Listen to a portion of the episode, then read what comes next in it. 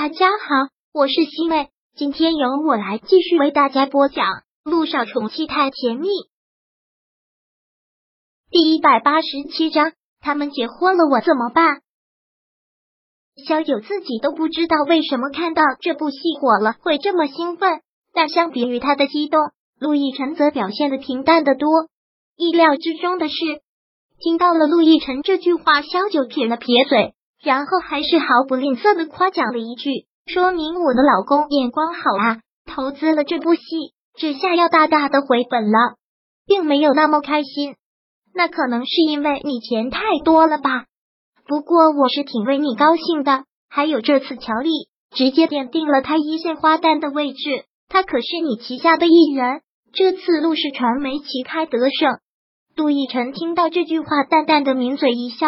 然后还是上了床，将他抱在了自己的怀里，看着他暧昧不定的说道：“不久以后，你也是我旗下的艺人，你发展的会比乔丽要好得多。”听到了这里，萧九心里还真有些百感交集。看到他这个样子，陆亦辰问道：“怎么不想签给我啊？”萧九很是认真的说道：“我想先休息一段时间了，在娱乐圈或实在是太累了，完全不是我想的那个样子。”都随你，我觉得你说要开一家私立医院，这个想法挺好的。我也不想让你在荧幕前抛头露面，做你的富家太太，当自己的院长，不好吗？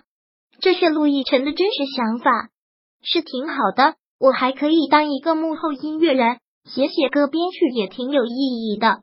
小九很开心的畅想着，说完，手机又来了推送消息，果不其然。还是关于美人币的，这下子乔丽要火出天际了，各大新闻都是关于他的报道，各大媒体想采访他都要排队。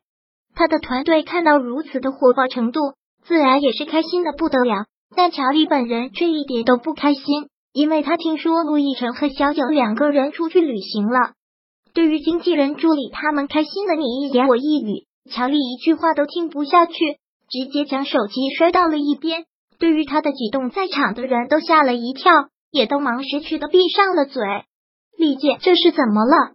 看到乔丽这样不开心的走了出去，他的助理真的是让二和尚摸不着头脑，经纪人也耸了耸肩，完全不明白。乔丽直接上车，对司机吩咐了一句：“去六家。”司机听了他的吩咐，便将车开到了刘家。到了刘家大院，停了下来。乔丽下了车，直接走了进去。气势汹汹的，完全是要兴师问罪的架势。乔乔，你怎么来了？看到乔丽来了，顾木兰很是热情。奕晨呢？他去哪了？乔丽问。顾木兰当然不敢跟他说实话，只好说道：“工作忙，当然是在公司啊。我怎么听说他们两个去度蜜月了？”乔丽直接就是在问罪。没有，他跟谁去度蜜月呀？就算他要度蜜月。那也是要跟你去，怎么可能跟别人去呢？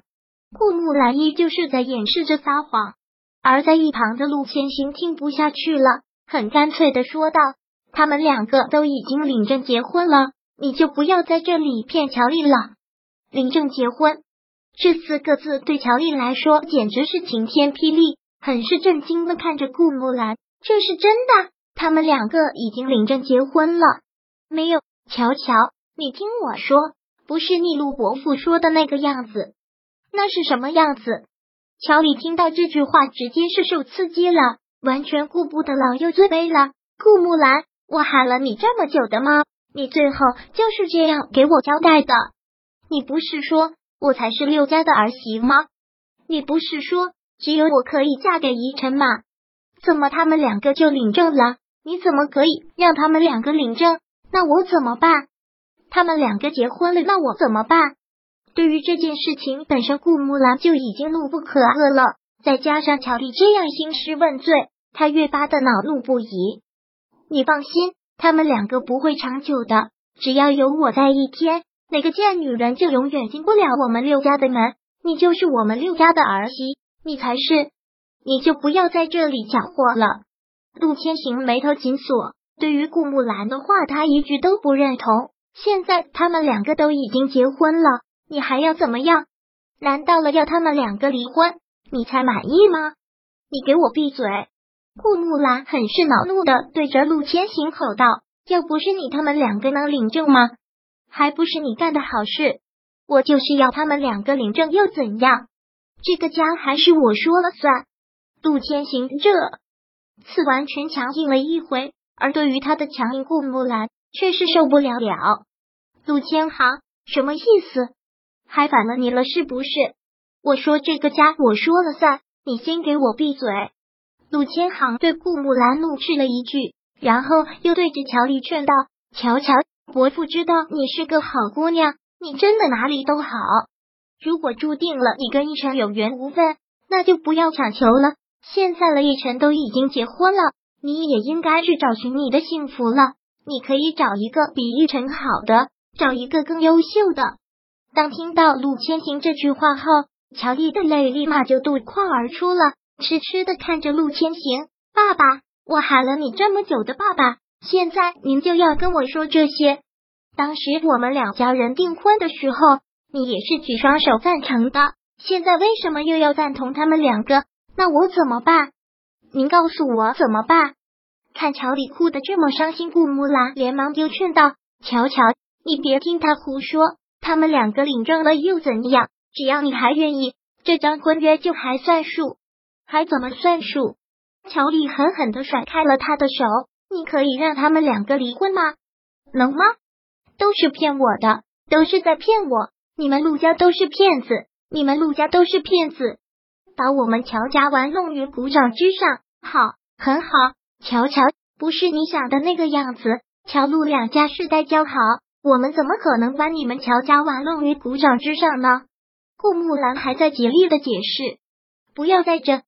你强行解释了，这一切我都会跟我爸妈说。你们给我等着！乔丽很是仇恨的说出了这句话。乔乔，你可千万别有过激的想法，事情不是你想的那个样子。乔乔，而现在乔丽已经什么都听不进去了，哭着跑了出去。